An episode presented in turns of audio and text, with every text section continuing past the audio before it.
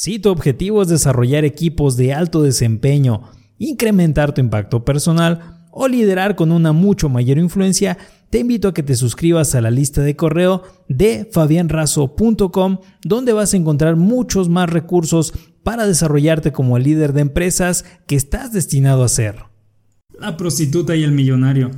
En una calle de los bajos fondos de una ciudad, había una joven tan hermosa como pobre y desgraciada. Se ganaba la vida como prostituta y en la esquina donde pasaba la mayor parte del día se acercaba a todos los hombres que pasaban, haciéndoles la misma pregunta ¿Hacemos el amor? Un buen día se acercó a un hombre que vestía de forma muy elegante, y ella pensó en poder obtener de él más dinero que de costumbre, y le hizo la misma pregunta que a todos los demás ¿Hacemos el amor? El hombre quedó prendado de su belleza y mientras lo observaba le preguntó ¿Qué hace una joven como tú en este lugar? Ganarme la vida, para mantener a mis tres hijos, respondió ella. Venga conmigo, todos mis clientes quedan muy satisfechos. De acuerdo, pero vamos a otro lugar. Y caminando se alejaron del barrio. Tras unos minutos de paseo, se subieron a un lujoso coche conducido por un chofer. Pararon en la puerta de un hotel y subieron a una habitación. Puedes ducharte, le dijo él.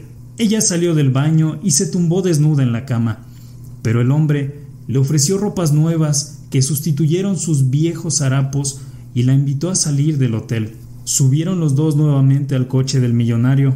El chofer detuvo el coche frente a un supermercado. Bajaron y el hombre volvió a los pocos minutos con varias bolsas llenas de comida y productos para la casa. Esto es para tus hijos, le dijo a la prostituta. Al poco rato, volvieron al barrio donde la prostituta trabajaba. La mujer estaba muy agradecida y a la vez sorprendida. El chofer detuvo el coche y el millonario se despidió de ella. Puedes marcharte, te deseo lo mejor. Pero, ¿no vas a hacer el amor conmigo? dijo ella muy desconcertada. Yo ya he hecho el amor contigo, mujer. Lo que te hacen los clientes a ti es solo sexo. La palabra es como una llave. Si usas la combinación correcta, la puerta se abrirá. Es así como hemos llegado al final de esta historia. Suscríbete al podcast Liderazgo con Fabián Razo o a este canal de YouTube para que podamos seguir compartiendo más historias contigo. Hasta la próxima.